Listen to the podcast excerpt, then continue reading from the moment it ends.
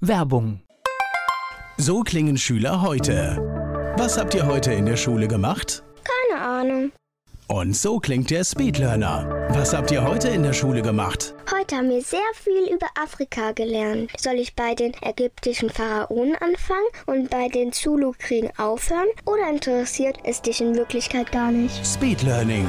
Für bessere Noten. Wie wir vom Hoffnungslerner zum Speedlearner werden. Jetzt überall im Buchhandel. Speed Learning. Der nachfolgende Podcast wird Ihnen präsentiert von den Erklärprofis. Erklärprofis.de. Die Erklärvideoagentur wünscht gute Unterhaltung. Antenne Mainz, mein heutiger Gast ist weiblich Name.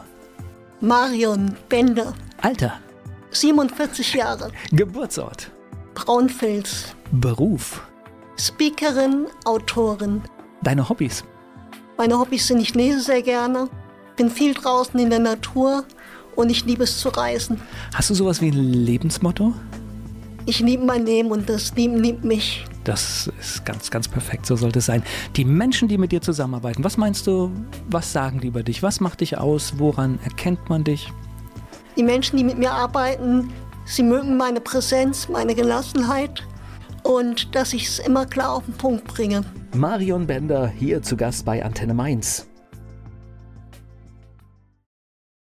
Die Keynote-Speakerin Marion Bender ist hier zu Gast bei Antenne Mainz. Jetzt habe ich gerade Geburtsort, das war irgendwas kleines Hessisches, ne? Wenn, die- wenn ich jetzt- Braunfels, Braunfels, genau.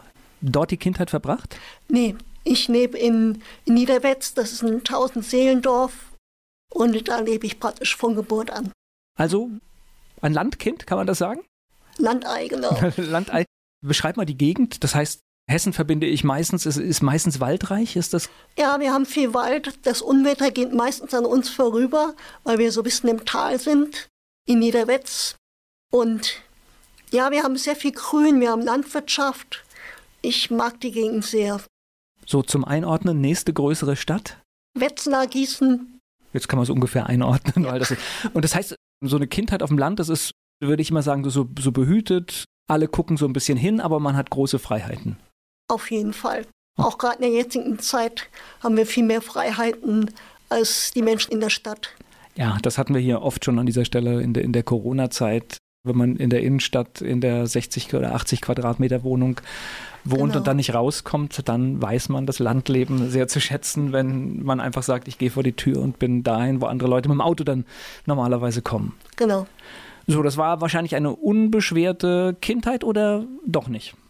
Sehr herausfordernd auch. Also auf der einen Seite habe ich eine schöne Kindheit in Erinnerung, aber ich bin dann schon mit einer Behinderung geboren worden, war durch mit der Kieferlippen Gaumenspalte, bin dadurch 16 Operationen gehabt. Die Sommerferien habe ich meistens im Krankenhaus verbracht und war einfach in der Zeit sehr viel bei Ärzten, bei Therapeuten, war ich sehr viel unterwegs und trotzdem meine Leidenschaft, die Tiere, die Natur und ja, ich habe es als eine schöne Kindheit in Erinnerung. Das ist gut. Wann ging das los mit den Operationen? Du hast jetzt gesagt, in Sommerferien oder ging das schon früher los? Im Grunde ging es schon ziemlich direkt nach meiner Geburt los.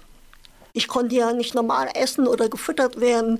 Also es ging eigentlich schon nach meiner Geburt los, dass die ersten Operationen anstanden. Und das hat sich dann bis zu meinem 18. Lebensjahr gezogen. Und natürlich habe ich auch als Kind Hänzeleien. Man, die Kinder sind da sehr ehrlich und können da auch schon ein bisschen grausam sein. Also viel Hänzeleien auch erlebt. Das wäre jetzt auch quasi meine Frage. Viele freuen sich auf die Schule, du vielleicht auch, aber das war dann nicht nur das schöne Erlebnis, dass man was lernen darf und Kontakte knüpfen kann, sondern das hat dann auch eine massive Kehrseite. Ja, ich bin ja eigentlich als fittes Kind in die Operation rein und nach sieben, acht Stunden raus war ich erstmal platt und das habe ich als Kind nicht so verstanden. Okay. Gleich geht's weiter im Gespräch mit Marion Bender. Durch ihre Behinderung hat sie bereits in der Kindheit Einschränkungen erlebt. Marion Bender ist hier zu Gast bei Antenne Mainz. In der Schule, diese, diese Hänseleien, wie wehrt man sich dagegen oder wie, wie verarbeitet man das? Ja, ich war da erst sehr überrascht, weil eigentlich habe ich mich als normal, was immer man auch unter normal versteht, als normales Kind gesehen und habe das dann ich, glaube, erst von die, ich glaube, die wenigsten sind wirklich normal. Also ich meine, Genau. ja, also du musst ja immer gucken, jeder hat irgendwo einen Knacks und ich glaube, das ist einfach der, der Punkt, ja. heute finde ich auch macht das die Gesellschaft bunt. Ja, genau. Und auch ich habe da wirklich gelernt, den Mut zu haben, anders zu sein und zu mir zu stehen. Aber hattest du dann sowas wie eine Außenseiterposition, kann man, kann man das sagen? Ja, am Anfang schon. Also wurde ich schon auf dem Schulhof und so eher ein bisschen nicht so schnell in eine Clique aufgenommen, weil einfach, ja, ich anders aussah als die anderen. Wie geht man damit um? Ich meine, als Kind kann man das ja gar nicht richtig einordnen. Das heißt, freut man sich dann, wenn man nach Hause kommt, weil man dann im geschützten Bereich ist oder, oder wie läuft das? Ja, also es war schon schmerzhaft, in der Schule dies zu erfahren. Aber ich hatte dann den Ausgleich zu Hause mit den Tieren. Tiere lieben dich, egal wie du aussiehst. Und meine Familie, die haben mir doch einen sehr geschützten Raum auch dann gegeben. Und ich bin von Natur aus einfach auch ein sehr positiver Mensch und lache gerne, mache gerne Späße. Und das hat mir da schon geholfen, auch schon meine positive Natur. Welche Tiere denn? Ja, ich liebe Pferde, Hunde, Katzen. Ich habe schon eher auf dem Pferd gesessen, als ich laufen konnte. Und so die Pferde, das war immer meine große Leidenschaft. Hattet ihr eigene Pferde oder war das einfach nur, ja? Ja, wir hatten eigene Pferde. Mein Opa hat schon auf Turnieren geritten, mein Vater, mein Bruder und ich dann. Ich bin mit zwölf, habe ich mein erstes Turnier geritten. Genau auf dem Reitturnier, wo ich auch mein letztes geritten habe. Neun Jahre später. Okay, dann lass uns erstmal vorne anfangen. Das heißt, durch die Liebe zu den Tieren bist du dann auch zu dem Sport gekommen und in der Familie steckt es auch drin, höre ich jetzt. Das war dann ein Vorbild, die Verwandtschaft? Ja, der Virus, der ist einfach in der Familie gewesen und da bin ich von, von klein auf mit infiziert gewesen, mit der Liebe zum Pferd. Und viele Jahre dann Turniere geritten? Genau, ich war schon Leistungssportlerin, ich habe noch viele andere Sportarten gemacht. Ich war immer in Bewegung, Taekwondo, Schwimmen, Tennis, Fußball gespielt. Also ich war immer, immer in Bewegung als Kind und auch als junge Erwachsene. Und Leistungssport, wenn ich das höre, das heißt ja schon, das war ja auf dem Weg zu was anderem dann vielleicht auch, ja? Also das hätte ja. dann auch eine richtige sportliche Karriere werden können. Genau, ich war schon sehr erfolgreich auch im Reitsport, sehr ehrgeizig. Damals war immer so mein Motto, lieber tot als Zweiter. Das hätte ich auch fast geschafft. Oh, aber abgelegt das Motto, ja? ja. Ja, aber ich, ich glaube, beim Sport gehört halt auch dieser, dieser Ehrgeiz wahrscheinlich auch dazu. Und in dem Moment, wo alles läuft, kann man sich das vielleicht auch leisten, ja. Ja, ich wollte mich eigentlich immer mit anderen messen, nur so durchs Gelände reiten. Das habe ich auch mal gemocht, so als Ausgleich. Aber eigentlich wollte ich schon diesen Wettkampf. Habe ich gesucht. Nein, bekommen wir ja natürlich auch antrainiert. Ne? Das heißt, es geht ja in der Schule los und egal überall ist immer Wettkampf. Ne? Vergleichen, ja. Leistungsgesellschaft, das ist schon stark in uns drin, ja. Ja, und ich glaube, vielleicht wollte ich auch damals das so ein bisschen kompensieren, was ich halt durch meine Behinderung, dass ich da auch ein Stück weit was kompensieren wollte und zeigen wollte. Und ich kann es ich kann's trotzdem. Wo war denn das erste Turnier? In Rottheim-Bieber. Da ist praktisch meine Oma und mein Opa haben dort gelebt. Das ist die Geburtsort auch von meinem Vater, wo er gelebt hat. Und mein Onkel war der erste Vorsitzende vom Reitverein. Da habe ich mein erstes Turnier geritten und war da auch gleich sehr erfolgreich. Ich spreche gleich weiter mit Marion Bender. Neun Jahre Leistungssport auf dem Pferd, so begann die sportliche Karriere von Marion Bender, und dann war plötzlich alles anders. Marion Bender, mein Gast hier bei Antenne Mainz. Jetzt hast du gesagt Leistungssport, das heißt, du hast viele Turniere gesehen? Ich war eigentlich fast jedes Wochenende auf Turniere. Das heißt hauptsächlich in Deutschland oder auch noch weiter? Nee, da war ich hauptsächlich in Deutschland. Okay. Genau. Und jetzt hast du es gerade schon, schon angedeutet, das erste Turnier da geritten und dann neun Jahre später das letzte. Was, was ist passiert? Ja, das war der 26. Juni 1994. Also das Datum sitzt fest, das zeigt schon, da ist etwas passiert, was ja. man nicht vergessen kann. Ich bin morgens aufgewacht und nichts ahnt, dass sich an dem Tag wirklich mein Leben komplett verändern wird. Nicht nur von mir, sondern auch von meiner Familie, meinem kompletten Umfeld. Es war ein sehr heißer Tag und ich bin mit meinem Pferd gestartet. Erst es ging alles sehr gut los und dann hat mein Pferd, der Winzer, vor einem Hindernis gezögert. Ich bin weitergeritten. Er hat abgehoben, hat sich mit den Hufen, ist er am Hindernis hängen geblieben, hat sich überschlagen mit mir. Ich bin runter in den Sand. Er ist auf mich gefallen. Er 500 Kilo, ich 60 Kilo. Da, da habe ich einen Kürzeren gezogen. Das kann ich mir gut vorstellen. Überlegt man, wenn so etwas passiert, mit dann auch so schlimmen Folgen, auf die wir gleich noch kommen, überlegt man dann, hätte ich bloß was was ich gestoppt. Ich weiß gar nicht, was die richtige Reaktion gewesen wäre. Hadert man dann einfach mit der Entscheidung, ich bin da jetzt weitergeritten? ist interessant, ich habe nie damit gehadert. Ich war sehr froh, dass meinem Pferd damals nichts passiert ist, dass er sich nicht ein Bein oder so gebrochen hat. Und als ich aber da in dem Sand lag, war mir sofort klar, äh, ich habe gesagt, Papa, ich habe eine Querschnittslähmung, so will ich nicht weiterleben, weil ich einfach ein sehr sportlicher Mensch war. Und Querschnittlähmung war für mich immer No-Go. Mich nicht mehr bewegen können, so wie ich das möchte, war für mich damals mit 21 außerhalb meiner Vorstellungskraft. Das heißt, das ist ja dann eine Sekundenentscheidung eigentlich gewesen. Ja. Ich registriere jetzt hier gerade, was los ist und treffe eine solche Aussage. Ja, genau. Ich habe halt ab sofort schulterabwärts nichts mehr gespürt und konnte auch nichts mehr bewegen. Und da war für mich sofort klar, ich habe eine Querschnittlähmung. Na klar, du hast neun Jahre den Sport gemacht. Das ist natürlich, da, geht natürlich auch Kopfkino los. Dass es klar ist, jetzt ist hier mhm. eine Zäsur und hier ist etwas zu Ende, was du geliebt hast. Ja, und es ist ja mit 21 hast du berufliche Pläne. Ich habe beim Finanzamt damals, war ich gerade in der Ausbildung zur gehobenen Laufbahn. Du hast berufliche Pläne, du willst Partnerschaft. Also man hat ja als junger Mensch sehr viele Pläne, die einfach von jetzt auf gleich erstmal weggewischt, weggewischt waren für mich. Das heißt, Bevor wir da jetzt gleich mal weiter auf das Thema da einkommen, das heißt, du hattest auch, weil, weil ich war jetzt gerade so fixiert auf den Leistungssport und dachte, dass das vielleicht auch ein Weg für dich ist. Es gab auch schon so, so eine berufliche Orientierung. Das heißt, nach der Schule hast du gewusst, eigentlich, was du machen willst oder wo es hingehen könnte. Ja, Finanzamt war, meine Eltern sind ja selbstständig und Finanzamt war für mich so, Ganz da habe ich Ganz sicher. um 4 Uhr Feierabend, ist ein sicherer Job und dann habe ich Zeit für meine Freizeit wie es halt so oft ist, das Gegenteil der Eltern. Was haben, was haben die Eltern gemacht? Meine Eltern sind selbstständig, die haben ein Unternehmen, wo sie für die Landwirtschaft Tanks, Fütterungsanlagen und sowas verkaufen. Okay, Landwirtschaft ist halt natürlich auch besonders heftig, das heißt, da wird immer gearbeitet ja. und besonders viel gearbeitet. Und das war für dich dann ein abschreckendes Beispiel? Ja, damals wollte ich, habe ich immer gedacht, ich werde nie selbstständig. Ah, im Leben äh, ändern sich so manche Dinge. Genau.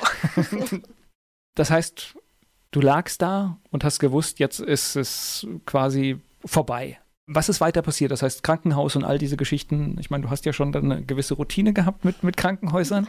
Ja, ich glaube, da, da hat das nämlich wirklich auch vorbereitet. Ich war anderthalb Stunden nach meinem Unfall, als ich da im Sand lag.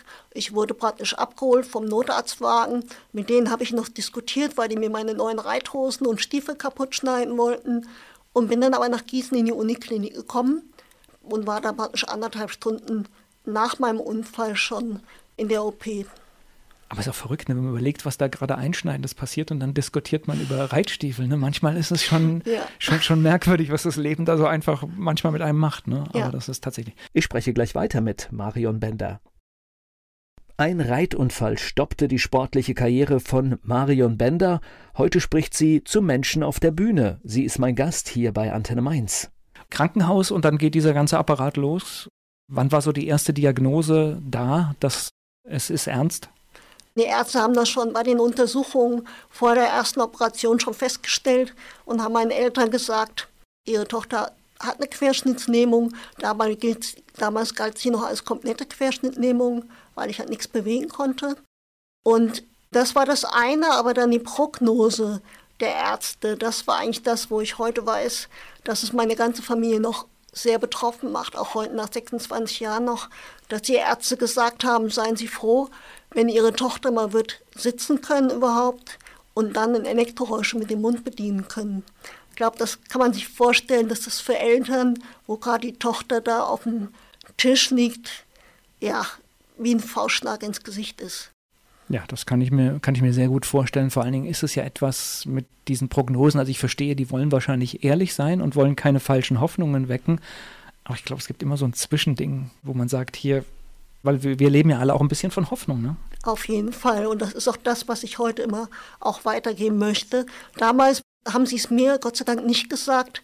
Ich hatte eher so das Thema, wie kriege ich die Fliege aus dem Gesicht, wenn ich die Arme nicht bewegen kann. Ich glaube, wenn sie mir das damals mir so gesagt hätten, hätte es passieren können, dass ich da auch sehr schnell die Hoffnung verloren hätte und gedacht hätte, wofür soll ich mich hier überhaupt noch kämpfen, wofür soll ich mich noch anstrengen. Wie sieht denn das Leben dann aus? Also ich meine, du bist ja eine gewisse Zeit im Krankenhaus gewesen, aber irgendwann kommt man auch wieder nach Hause und dann stimmt das ganze Umfeld ja nicht mehr. Ja. Da geht ja, ja gar nichts. Genau, ich bin ja nach vier Tagen mit dem Hubschrauber nach Heidelberg, Schneebach in die Reha gebracht worden. Da wurde festgestellt, dass ein Loch in der Speiseröhre ist durch die Platte, die eingesetzt wurde. Da durfte ich dann nochmal fünf Monate nichts essen, musste Tag nach den Speichen abgesaugt bekommen, hatte dann nochmal fünf Operationen an der Speiseröhre. Ja, und als ich dann nach elf Monaten entlassen wurde, das Leben geht weiter. Ich war eigentlich noch der gleiche Mensch und musste trotzdem wieder meinen Platz finden. Und da bin ich schon erst nochmal in so ein Loch gefallen. Erst natürlich schon mal in der Klinik, aber dann, als ich nach Hause kam, bin ich nochmal in ein Loch gefallen, da ich gedacht habe, wofür bin ich überhaupt noch gut? Bin nur noch eine Belastung für meine Eltern. Und das war schon nochmal eine schwierige Zeit für mich. Wie viele Operationen hast du überhaupt in deinem Leben schon überstanden?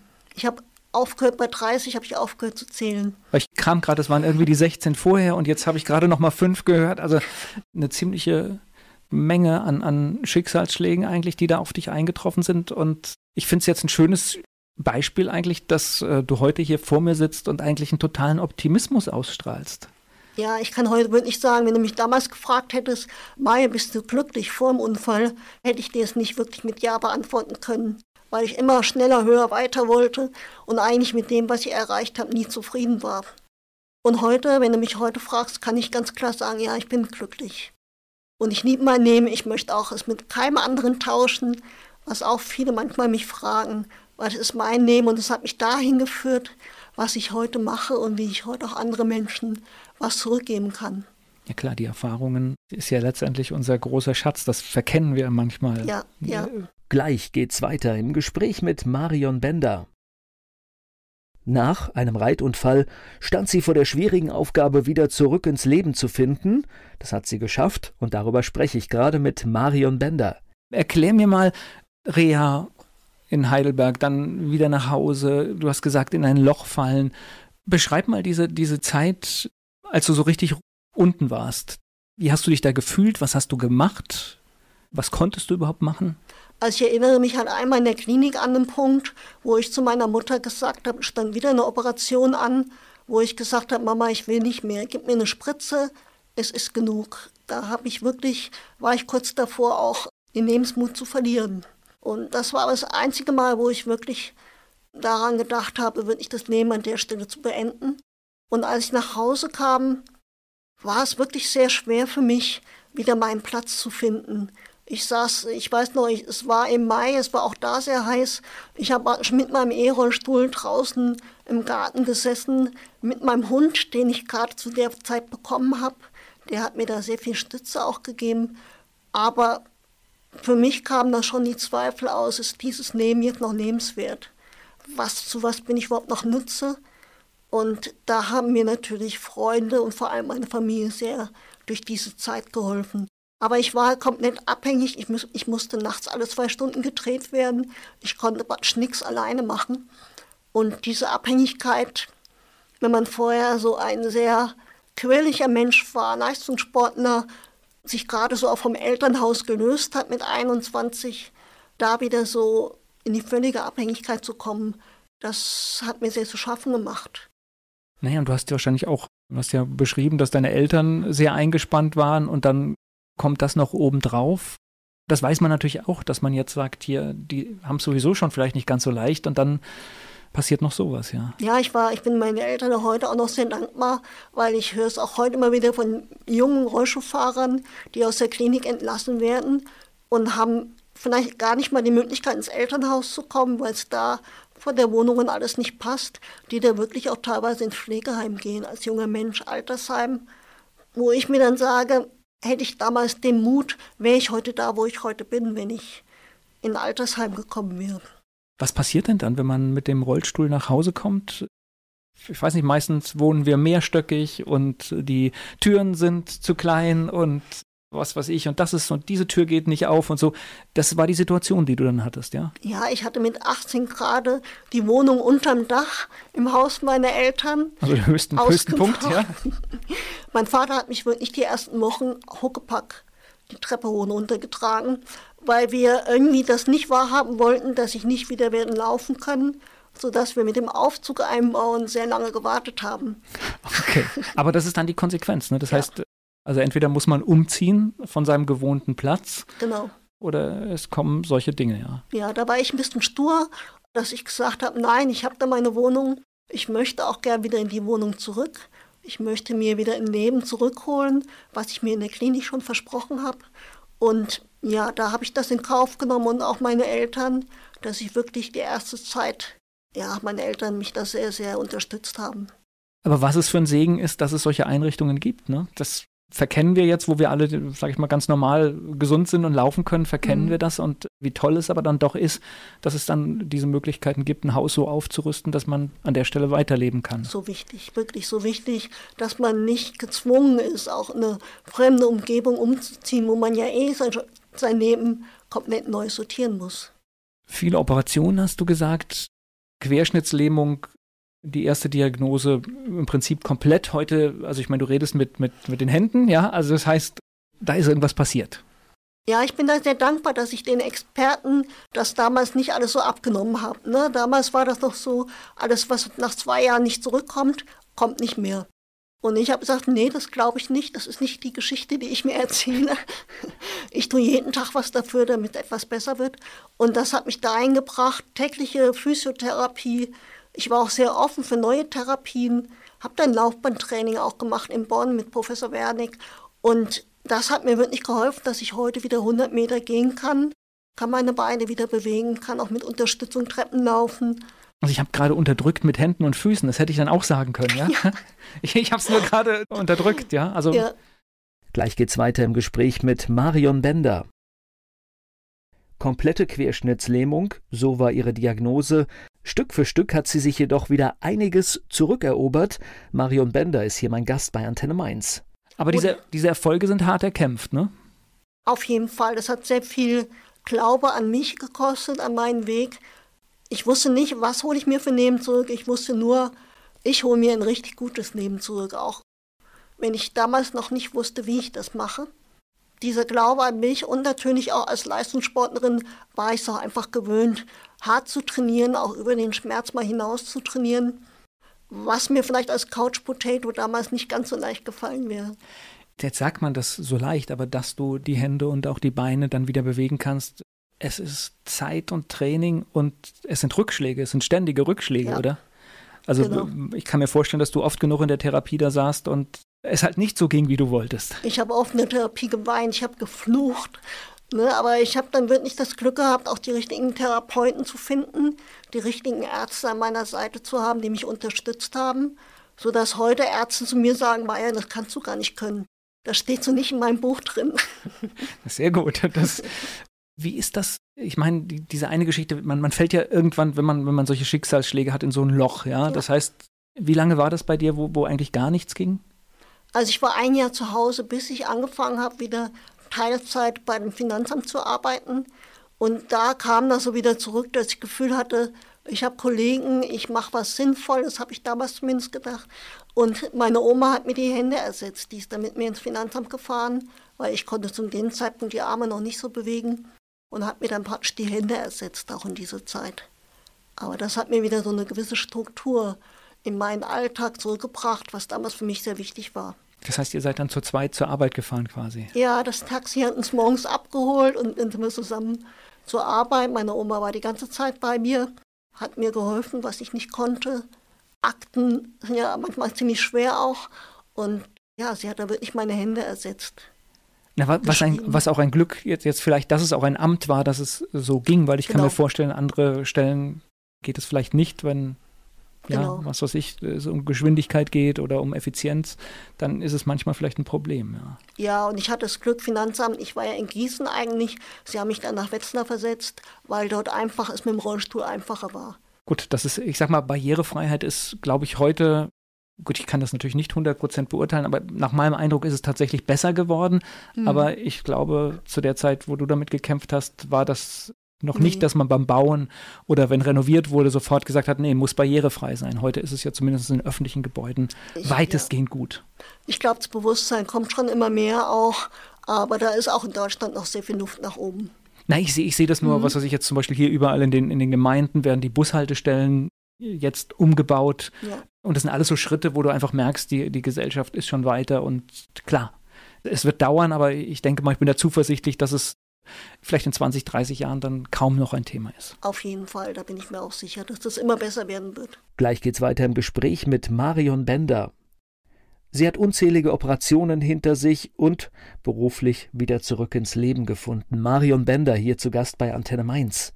Das Arbeiten, ist das dann etwas, was einen so ein bisschen dann so, so weiterhilft, wieder mehr Normalität zu bekommen, weil man einfach so einen Rhythmus kriegt, morgens aus dem Haus und man macht etwas mhm. Man macht vielleicht etwas, wo man denkt, es ist sinnvoll, ja. Das ist ja immer eine Perspektive dann vielleicht auch später, sieht man das vielleicht nicht mehr so, aber in dem Moment war das hilfreich.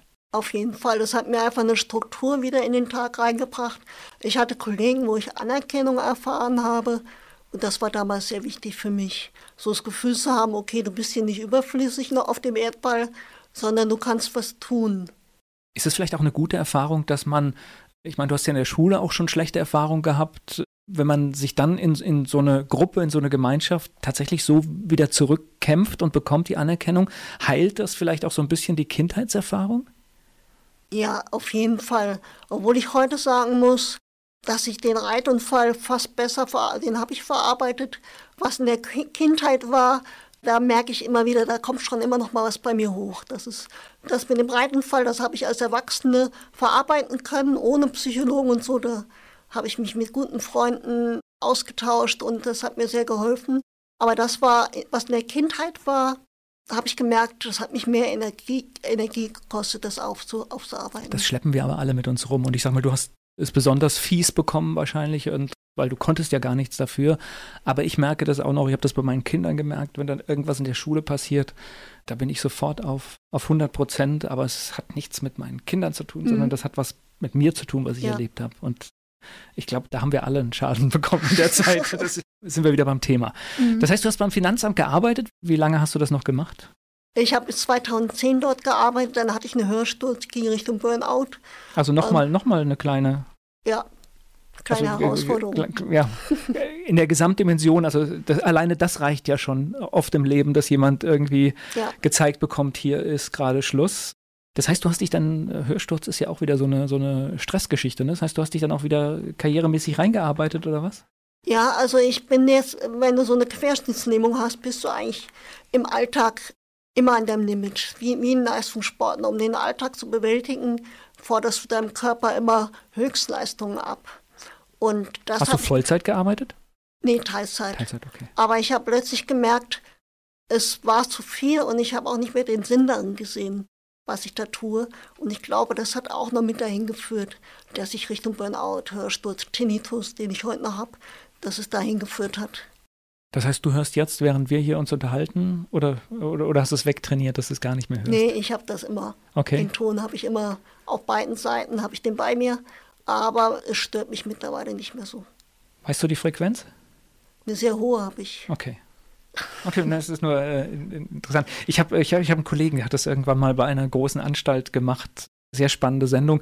Der hat eine Stunde Musik gespielt und hat den Tinnitus quasi die, diese Frequenz eingeblendet, mhm. die viele haben, um mhm. einfach das Gefühl zu vermitteln.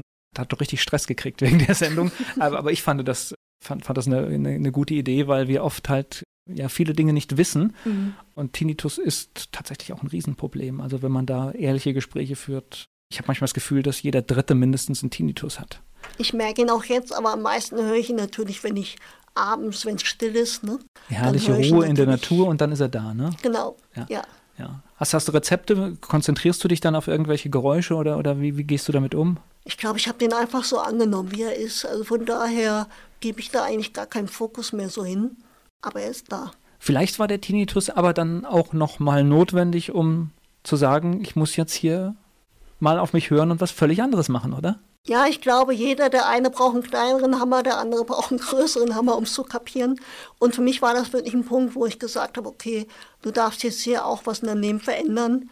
Bin dann berentet worden, habe dann meine Heilpraktiker-Ausbildung gemacht im Jahr 2012, TCM-Therapeutin, habe dann einige Ausbildungen gemacht wo ich gesagt habe, das tue ich jetzt für mich. Und das hat mir dann eine richtige Freude auch bereitet. Und dann auch viele Dinge gelernt, die dir auch helfen, ne? Genau. Nicht ja. nur anderen, sondern auch dir helfen. Auf jeden Fall. Ne? Ich habe auch gelernt, liebevoller mit meinem Körper zu sein, weil es ist einfach ein Wunderwerk, der Körper. Und das ging dann auch über Persönlichkeitsentwicklung, über Meditation, habe ich wirklich gemerkt, habe ich dann auch nochmal körperlich wieder Fortschritte gemacht. Gleich geht's weiter im Gespräch mit Marion Bender. Marion Bender hat uns ihre bewegte Geschichte erzählt, mit Beeinträchtigung geboren, Reitunfall mit Querschnittslähmung, unzählige Operationen. Sie ist zu Gast hier bei Antenne Mainz. Was machst du denn heute? Ich liebe es heute auf der Bühne zu stehen als Speakerin. Ich bin auf Veranstaltungen für Persönlichkeitsentwicklung, wo meine Geschichte so das Fundament ist, wo ich dann aber die Learnings weitergebe, die ich nicht aus Büchern gelernt habe, sondern aus dem Erfahren im Leben. Was möchtest du weitergeben? Ich möchte weitergeben, dass oft viel mehr möglich ist, als der Kopf uns glauben macht und dass es sich lohnt, wirklich dran zu bleiben und dass es wichtig ist, wirklich auch zu schauen, dass man sein Leben lebt und nicht das von jemand anderem, sondern dass man wirklich immer mehr schaut, was will ich eigentlich vom Leben und dass man auch die Kraft in sich hat, das zu verwirklichen. Und ich glaube, es ist eine ganz große deutsche Eigenschaft, dass wir viele Dinge leben, die wir gar nicht leben wollen. Man orientiert sich. Ich glaube, es wird ein bisschen besser mit der nächsten Generation, aber also ich glaube zumindest meine Generation, die orientiert sich am Auto des Nachbarn, am Haus des Nachbarn und eigentlich eine total bescheuerte Ausrichtung, ja. Ja. Weil tatsächlich sollte man ja innehalten und sagen, was, was will ich, ja, will ich das? Genau, und dafür wirklich mal innezuhalten, dafür finde ich auch Krisen sind sicherlich per se erst häufig schmerzhaft, aber sie geben uns auch die Chance, mal innezuhalten und wirklich zu gucken, bin ich noch auf meinem Weg? Ist es wirklich das Nehmen, das ich nehmen will? Oder weil ich finde, keiner hat es verdient, ein mittelmäßiges Leben. So, wir sind alle hier auf die Welt gekommen, um wirklich ein gutes Leben zu nehmen. Das, was wir wirklich nehmen wollen. Und dann sind wir auch das größte Geschenk für unser Umfeld. Ja, und diese Lebensentwürfe sind ja vielfältig, was ich, was ich machen kann, was ich sein kann. Das ist ja so unglaublich. Ja. Und es ist tatsächlich schwierig, da oft zu sich selbst zu finden. Ne? Das ja. ist tatsächlich ein, einer der größten Knackpunkte. Ich habe mich dann echt auch nochmal 2016 nochmal auf den Weg gemacht, weil ich gesagt habe, irgendwie, mir geht es eigentlich ganz gut, aber irgendwie fehlt noch was zum Glücklichsein. Und habe dann so wirklich durch Persönlichkeitsentwicklung gemerkt, es ist nicht nur der Körper, das ist auch ein Geist und eine Seele, die beachtet werden möchten. Und das hat mir dann auch wirklich körperlich auch weitergeholfen, sodass ich heute noch Fortschritte mache. Und das ist auch das, was ich heute wirklich Menschen weitergeben will. Aufstehen beginnt im Kopf. Das ist wirklich dieses innere Aufstehen. Wir können nicht jede Krise voraussehen, aber wir können bestimmen, wie wir sie bewerten und wie wir damit umgehen. Na gut, wir sind ja alle schon alleine. Ich meine, das ist, hat jetzt nichts mit deinen Schicksalsschlägen zu tun, aber wir sind ja dieses Jahr alle auf eine Probe gestellt worden, in dem auf einem, einmal unsere Welt anders ist, äh, ja. äh, durch Dinge, die wir noch nicht mal sehen. Also das ist ja total verrückt, ja. Und das ist, äh, wenn, wenn jetzt hier nicht viele Menschen eine Maske tragen würden, dann würden wir es noch nicht mal optisch mitbekommen, ja. was, was hier gerade so, so los ist und, und viele auf einmal ihre Existenz beraubt werden und nicht mehr arbeiten können. Und bin auch gespannt, was das, was, was diese ganze Zeit mit uns macht. Du gehst wahrscheinlich eher gelassen durch so eine Zeit. Schon. Also ich rede es nicht runter, weil es sind viele Menschen schon gestorben auch. Und trotzdem glaube ich, hat es auch eine Chance für jeden Einzelnen, birgt diese Krise auch wirklich nochmal hinzuschauen. Ist es wirklich das, was ich machen will? Die Menschen werden enorm kreativ in dieser Zeit. Dieses Zusammenwachsen, wenn nicht gerade der Nachbar den anderen beschimpft, weil er eine Familienfeier gemacht hat. Die Polizei ähm, ruft, ja, solche, genau. solche Geschichten haben wir halt hier auch schon gehabt, wo ich einfach denke, ah Gott. Aber es ist ein bisschen deutsch. Wir, ich glaube, wir, uns fehlt da so ein bisschen Gelassenheit. Wir sollten auch das gelassen nehmen, weil, also A, ist das Leben eine ganz lebensgefährliche Sache. Das können wir, das können wir, glaube ich, nicht ändern. Und ich glaube, es ist wichtig, dass man sich auch von widrigen Umständen, da bist du ein gutes Beispiel, die Lebensfreude halt nicht, nicht zerstören lässt. Ja. Und manchmal gibt es halt Dinge, die kann ich gerade nicht machen, aber dann muss ich halt schauen, wo finde ich jetzt in dem, was mir bleibt, dann auch die Lebensfreude zurück. Ich finde es einfach enorm wichtig, im Hier und Jetzt zu nehmen und mir nicht schon Gedanken zu machen, was morgen sein könnte, sondern wirklich im Hier und Jetzt zu gucken, okay, was kann ich heute tun, um mein Leben und das Leben von jemand anderem zu verbessern und nicht zu viel in der Zukunft auch schon zu leben, weil gewisse Sachen haben wir einfach erstmal nicht in der Hand und deswegen finde ich es wichtig, wirklich im Hier und Jetzt zu leben und auch nicht erst so, viele sagen ja, wenn ich das Ziel erreicht habe, dann bin ich glücklich. Ich erlebe es aber anders. Also ich finde, wenn ich nicht jetzt glücklich sein kann und mache mein Glück vom Erreichen von Zielen abhängig, dann werde ich es auch nicht sein, wenn ich das Ziel erreicht habe. Jetzt in meinem Fall, wenn ich jetzt mein Glück davon abhängig machen würde, wieder laufen zu können, macht für mich keinen Sinn, weil ich lebe jetzt. Und ich tue jeden Tag da alles dafür, dass ich körperlich Fortschritte mache. Aber ich möchte jetzt glücklich sein und nicht erst, wenn ich vielleicht wieder laufen kann oder meine äußeren Umstände sich in irgendeine Richtung verändert haben. Ja, ich bin glücklich, weil ich auf dem Weg da und dahin bin. Ne? Das, genau. ist, das ja. ist eigentlich genau diese Geschichte, weil das erleben wir ja ganz oft, dass Ziele, die wir erreichen, sich gar nicht so gut anfühlen wie, wie der Weg dahin. Also genau. ist meine Erfahrung. Und, und äh, selbst wenn wir dann das Ziel nicht erreichen, wenn wir auf dem Weg glücklich sind, dann haben wir auf jeden Fall gewonnen. Und dann müssen wir gar nicht mehr das von dem Ziel alleine abhängig machen. Und oft ist es so, also ist meine Erfahrung, man mag mal ein Ziel nicht erreichen. Wenn ich aber dann doch so Bilanz ziehe, dann stelle ich fest, naja, waren dann doch 90 Prozent, ne? Und dann ärgern wir uns hier über die 10 Prozent. Das ist aber nicht wert, ne? Ja, und ich war früher als Leistungssportler, ich habe mir ein Ziel gesetzt, habe gesagt, so gehe ich den Weg und los geht's. Und heute bin ich da gelassener. Ich richte mich aus auf das, wo ich hin will. Mir ist bewusst, wie ich nehmen möchte, aber ich bin da sehr im Vertrauen auch, dass das Nehmen mir manchmal dann noch viel schönere Wege zeigt, wie ich jetzt auch zum Beispiel zu dir hier gekommen bin, mir manchmal Wege zeigt, die ich mir vorher gar nicht so hätte im Kopf ausmalen können. Ich spreche gleich weiter mit Marion Bender. Marion Bender ist mit ihrer bewegenden Geschichte hier zu Gast bei Antenne Mainz. So, jetzt nehmen wir mal an, es würde Säle geben und Räume, wo du sprechen darfst vor, vor vielen Menschen, was ja gerade, es kommt, glaube ich, auch langsam wieder, aber dieses Thema, über das du reden willst, das konntest du ja auch in den letzten Wochen oder Monaten nicht, nicht ausleben. Aber wenn du jetzt, du stehst jetzt auf einer Bühne, stellst du dich dann auch hin? Also das heißt, gehst du aus dem Rollstuhl raus? Das habe ich bisher noch nicht gemacht, aber das werde ich jetzt auf meinen nächsten Veranstaltungen machen, genau. Das fände ich ganz, ganz, ganz beeindruckend. Das äh, kann ich mir auf der Bühne vorstellen. Vielleicht mit, mit Rollstuhl drauf und dann äh, aufstehen und dann nochmal so einen Punkt setzen. Aber was würdest du erzählen, wenn du, wenn du jetzt auf einer Bühne stehen könntest? Wie, wie würde das ablaufen? Wie muss ich mir das vorstellen? Ja, also wenn ich auf die Bühne komme, ich habe ja unterschiedliche Zeit. Es geht von vier Minuten bis eine Stunde, wo ich Zeit habe. Und ich bin jemand, der sehr intuitiv spricht. Also ich bin keiner, der eine Keynote auswendig lernt und die dann erzählt. Bei mir kommt das wirklich aus dem Herzen heraus und ich weiß auch gar nicht mehr, was ich gesagt habe danach. Ich muss mir dann die Aufzeichnung anschauen. Für Aber mich ist so, hast ja ein Füllhorn, du hast ja ein Füllhorn von Erlebnissen. Es gibt ja welche, die gehen auf die Bühne und haben halt eine ausgedachte Geschichte oder eine konstruierte Geschichte. Das ist ja bei dir nicht der Fall. Das ist der Vorteil bei mir, dass ich mir meine Geschichte nicht merken muss. Ich habe sie durchlebt und von daher kann ich die auf der Bühne intuitiv abrufen und ich lasse mich aber sehr auch auf meine Zuhörer ein, welches Thema gerade mehr im Vordergrund steht. Ich erzähle auch meine Geschichte nicht um Mitleid oder boah, die arme Marion, sondern ich möchte einfach mit meiner Geschichte zeigen, okay, ich war komplett bewegungslos, ich war in der völligen Abhängigkeit und heute lebe ich ein buntes, bewegtes Leben, bin ein halbes Jahr im Ausland unterwegs, überwinter im Süden und da einfach so den Raum der Möglichkeiten öffnen, dass jemand nicht nur so diese Grenze sieht, ich würde ja gerne, aber ne, diese Ausreden und sich nicht mehr länger diese Geschichten erzählt. Das heißt, du machst dir wirklich das Leben, das dir gefällt jetzt gerade, ne? Das heißt, wo, wo, geht es hin? Wenn es hier kalt ist, geht es dann in den Süden? Wo, wo geht's dann hin? Dann geht es nach Spanien. Okay. Das mussten wir jetzt durch Corona dieses Jahr im März abbrechen. Wir sind Camper und auch das noch? Mh, ja. Okay. Ja, wir überwintern im Wohnwagen und ich genieße es einfach am Meer zu sein. Es gibt mir Lebensqualität. Es tut mir auch körperlich sehr gut. Und ja, das möchte ich so, diese Botschaft rübergeben. Du kannst das, du schaffst das, wenn du wirklich sagst, ich richte mich darauf aus, ich will mein Leben verändern.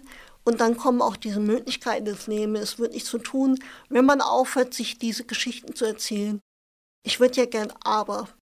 Und diese äußeren Umstände auch nicht mehr als Ausrede zu nehmen. Denn ich bin dafür verantwortlich, dass es mir gut geht. Niemand anderes ist dafür verantwortlich. Und auch die Menschen wieder behutsam in ihre Selbstverantwortung zurückzuführen. Gleich geht's weiter im Gespräch mit Marion Bender hier bei Antenne Mainz.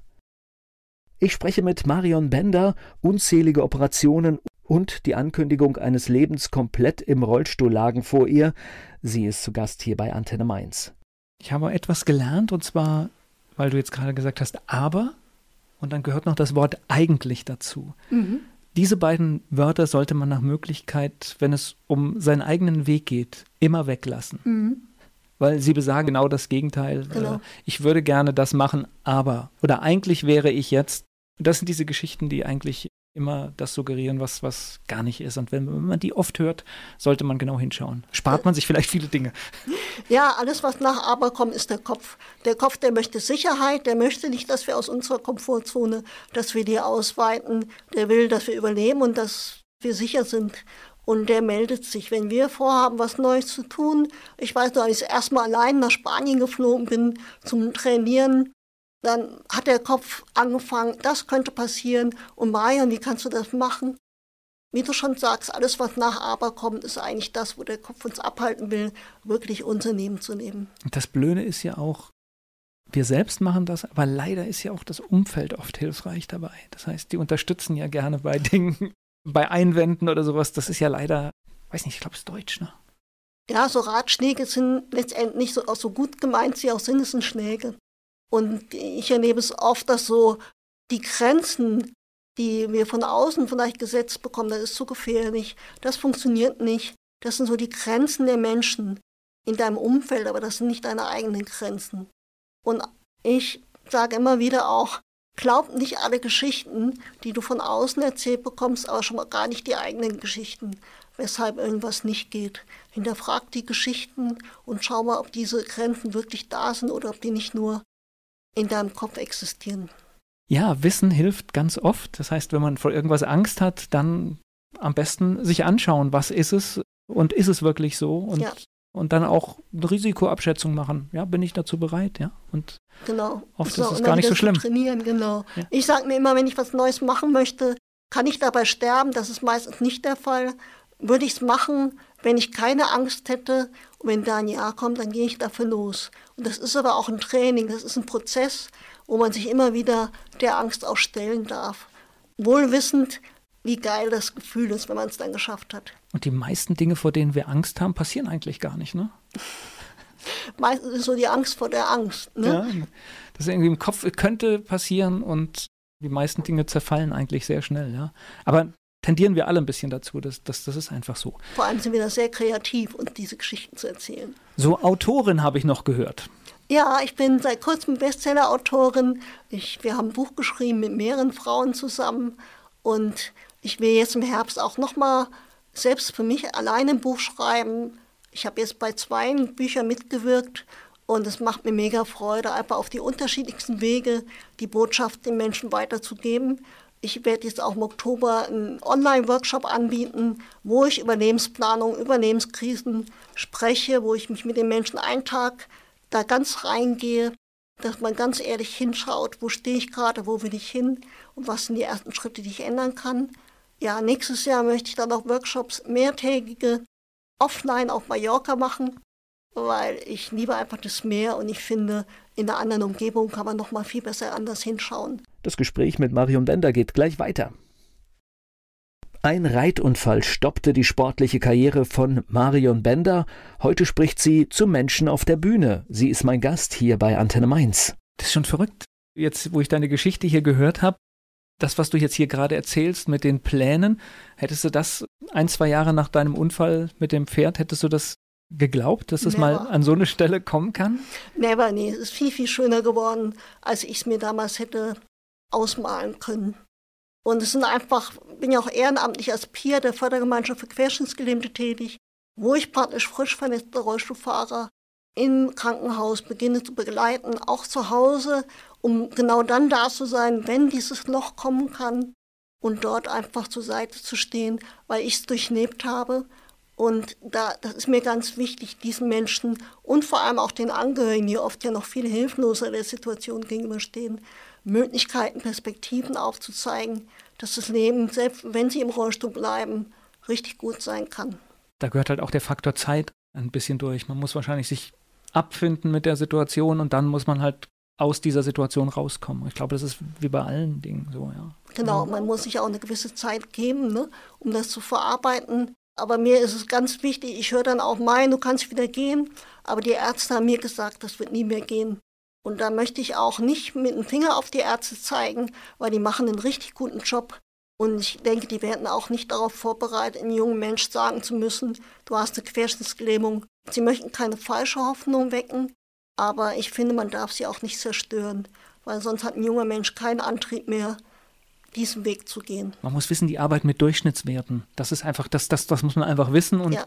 wie Durchschnitt sagt, wenn ich am, am, äußersten Ende der einen oder der anderen Seite bin, ist es schon was völlig anderes. Ja, auf der einen Seite vielleicht ganz dramatisch, auf der anderen Seite, ja, geht es irgendwie weiter. Ja, es gibt einfach Beispiele, wo Menschen wieder zum Gehen gekommen sind.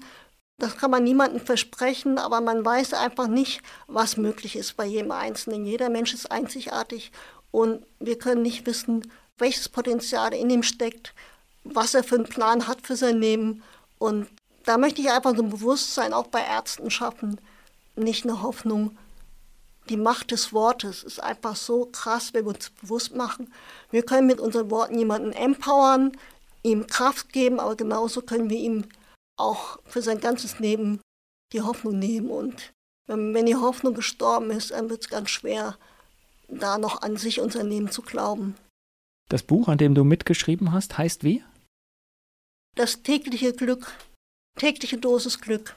Und du schreibst dann auch, auch dein, deine Geschichte oder, oder was ist der Bestandteil von dir in dem Buch? Ja, genau. Also da hab ich, bin ich schon auch auf meine Geschichte eingegangen, aber da war hauptsächlich das Thema, was mache ich täglich, um glücklich zu sein? Was mache ich täglich, um mich positiv auszurichten? Und da habe ich meine Tools, die ich täglich mache, Morgenroutinen, habe ich dort mit den Menschen geteilt. Was machst du denn, um täglich glücklich zu sein? Ich mache wirklich morgens meine Morgenroutine, die besteht aus Dankbarkeit. Ich finde Dankbarkeit für das, was da ist, enorm wichtig. Ich bin auch dankbar für meinen Reitunfall. Ich sehe den heute als Geschenk an. Und diese Dankbarkeit, Meditation mache ich morgens, um wirklich mal mich, mich zu hören und nicht nur, was im Außen los ist. Ich stelle mir Fragen wie, was kann ich heute tun, um glücklicher, um noch glücklicher zu sein? Und in dem Moment, wo ich mir solche Fragen stelle, kann mein Verstand auch wieder in Aktion treten und kann Verantworten nach Antworten suchen.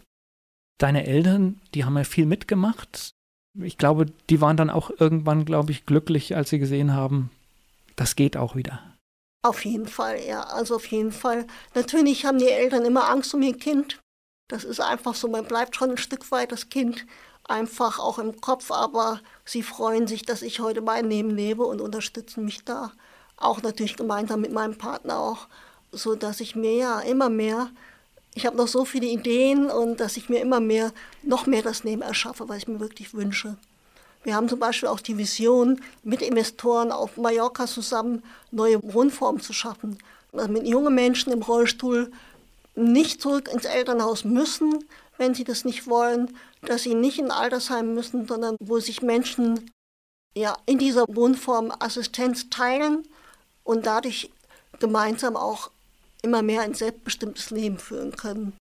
Das hört sich gut an. Ich glaube, das ist eine, eine grundlegende Idee. Da müssen wir, glaube ich, an vielen Stellen viel mehr dahin kommen, dass wir nicht irgendwelche Heime haben, weil wir sehen jetzt auch in Corona, dass es keine gute Idee ist, mhm. sowas zu machen und dass es viel schöner ist, wenn wir Ideen schaffen, wo Menschen zusammenleben und vielleicht auch jemand hatte ich hier auch äh, letztes Jahr im Wahlkampf von einer Kandidatin gehört, wo dann halt auch wirklich jemand, der vielleicht keinen Wohnraum hat und einen braucht, dann sagt, äh, was weiß ich, anstatt Miete zu bezahlen, opfer ich ein bisschen Zeit, ja. jemanden zu pflegen und zu unterstützen.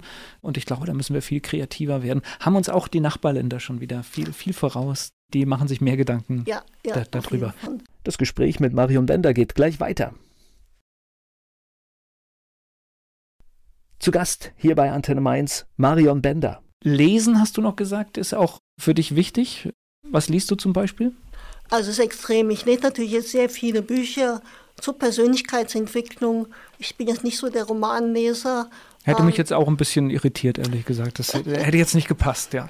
Ja, es, ist, es tut mir einfach sehr, sehr gut als Speakerin, mich auch da immer weiter zu neue Impulse zu bekommen, neue Inspirationen zu bekommen und die immer wieder auch zu verbinden, um andere Menschen damit zu unterstützen, Impulse geben zu können. Und dafür gehört es für mich dazu, regelmäßig zu lesen, Hörbücher zu hören, um mich mit positivem Input. Ich bin keine, die Fernseh schaut. Ich gucke auch keine Nachrichten, was viele meiner Freunde nicht verstehen können. Aber ich möchte entscheiden, womit ich meinen Kopf füttere. Und dazu gehören nicht die schlechten Nachrichten, sondern ich möchte positive Nachrichten. Schlechten Nachrichten erreichen und so oder so. Genau, wenn die Welt untergeht, werde ich es erfahren. Und von daher bin ich da sehr kompromisslos mittlerweile, was ich auch hineinlasse von anderen Menschen, aber auch über Mediennachrichten. Möchte ich selbst entscheiden, wie weit ich da schlechte Nachrichten mir wirklich anschaue. Auch das ist keine so, so, schlechte, so schlechte Entscheidung. Wer jetzt mehr wissen will über dich, wie findet man dich? Bin sehr sichtbar bei Social Media. marienbender.com ist meine Webseite. Ansonsten bin ich bei Facebook, Instagram, LinkedIn unter meinem Namen zu finden. Aufstehen beginnt im Kopf. Das ist, da kann man mich auf jeden Fall finden. Und ich freue mich über jeden, der mit mir in Kontakt tritt. Ich danke dir, dass du diese Geschichte mit uns geteilt hast. Ich finde das besonders spannend, weil letztendlich hast du ja schon in der Schule angefangen mit einer Sprachbehinderung, muss man ja so sagen. Und was für ein Weg, dass du heute den Begriff Speakerin wie selbstverständlich benutzt und was für Umwege das vielleicht auch körperlich noch alles dabei waren, aber eine, eine ganz erstaunliche, ganz erstaunliche Geschichte. Ja, ich glaube, wenn du damals mir gesagt hättest als Kind, mal, du wirst mal auf der Bühne vor hunderten Mensch, von Menschen stehen und zu ihnen sprechen und die verstehen dich auch noch akustisch, äh, hätte ich wahrscheinlich den Vogel gezeigt, weil das wäre für mich damals nicht, weil einfach die Erwachsenen mich nicht verstanden haben. Ich bin da so, so dankbar, wie das Leben mich trotzdem dahin geführt hat, wo ich merke, das ist mein Platz, da kann ich wirken, da kann ich Menschen unterstützen. Und dein Lebensgefährte oder Mann, ich weiß gar nicht, was es ist, ist, ist, im, ist, ist immer mit dabei, ja? Ja. Also auch, auch wichtig, ne? Ja, auf jeden Fall. Ja. Ich bin froh, dass wir das hier barrierefrei gestalten konnten und dieses Gespräch führen konnten, weil es sind dann doch immer Kleinigkeiten, ja. aber das gehört wahrscheinlich auch zu deinem Alltag, ne? Auf jeden Fall. Da lernt man dann auch mit umzugehen. Ja, ich, ich habe auch kein Problem damit, mal um Hilfe zu bitten. Für viele ist es ja noch so eine Schwäche, wenn ich um Hilfe bitte und ich gehe da sehr entspannt mit um, weil ich sage mir, ich kann anderen Menschen helfen und deswegen darf ich auch um Hilfe bitten, wenn ich einfach merke, ich komme da nicht alleine klar im Alltag und brauche da Unterstützung. Und es ist, glaube ich, auch so, dass man die Hilfe meistens bekommt, oder? Ja, also ich bin da, habe da eigentlich nur gute Erfahrungen. Jetzt habe ich den Vorteil, dass ich auch keine 120 Kilo Frau bin und die Menschen mich dadurch auch eher mal auch anpacken, aber ich wenn man die Menschen darauf anspricht, habe ich ganz selten, dass ich da irgendwie negative Erfahrungen mache. Ich bin gespannt, wenn wir uns hier vielleicht in zehn Jahren nochmal treffen, was passiert ist. Ich glaube wahrscheinlich eine ganze Menge. Danke für das Gespräch. Ich danke dir für die Einladung. Dieser Podcast wurde präsentiert von den Erklärprofis. Erklärprofis.de Werbung. So klingen Schüler heute. Was habt ihr heute in der Schule gemacht? Keine Ahnung. Und so klingt der Speedlearner. Was habt ihr heute in der Schule gemacht? Heute haben wir sehr viel über Afrika gelernt. Soll ich bei den ägyptischen Pharaonen anfangen und bei den Zulu-Kriegen aufhören? Oder interessiert es dich in Wirklichkeit gar nicht? Speedlearning. Für bessere Noten. Wie wir vom Hoffnungslerner zum Speedlearner werden. Jetzt überall im Buchhandel. Speedlearning.